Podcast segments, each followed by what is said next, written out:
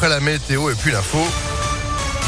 L'actu, c'est avec Florian Lafont sur Impact FM. Bonjour. Bonjour à tous. Après deux semaines de vacances, c'est la rentrée scolaire aujourd'hui pour plus de 12 millions d'élèves. Une rentrée marquée par un nouveau protocole sanitaire dans les écoles afin d'éviter la propagation du coronavirus.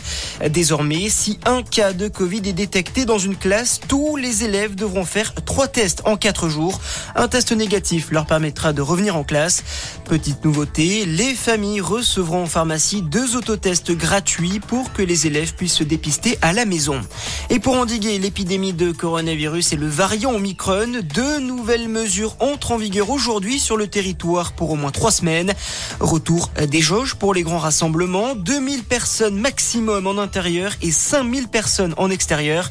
Les concerts debout sont désormais interdits, tout comme la consommation d'aliments et de boissons dans les cinémas, les théâtres et les transports. Le télétravail de trois jours minimum par semaine devient obligatoire dans les entreprises concernées et enfin, le masque est désormais obligatoire dans certains lieux publics dès l'âge de 6 ans. Nouvelle règle également, cette fois en matière d'isolement. Dès aujourd'hui, les personnes positives au Covid ayant un schéma vaccinal complet devront s'isoler 7 jours. Les personnes non vaccinées, elles, devront rester confinées 10 jours. Et concernant les cas contacts, ils n'auront plus besoin d'être isolés s'ils sont totalement vaccinés.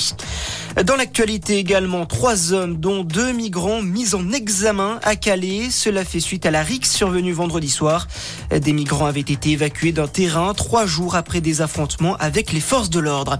Et puis le foot, Marseille qualifié pour les huitièmes de finale de la Coupe de France. L'OM a largement battu hier soir Chauvigny, club de 5e division, 3 à 0. Qualification également des amateurs de Versailles et de Bergerac. Ça passe aussi pour Nantes, Brest, Monaco ou encore Saint-Etienne. Ce soir, suite de ces 16e de finale, le PSG se déplace à Vannes. Coup d'envoi à 21h10. Voilà pour l'actualité.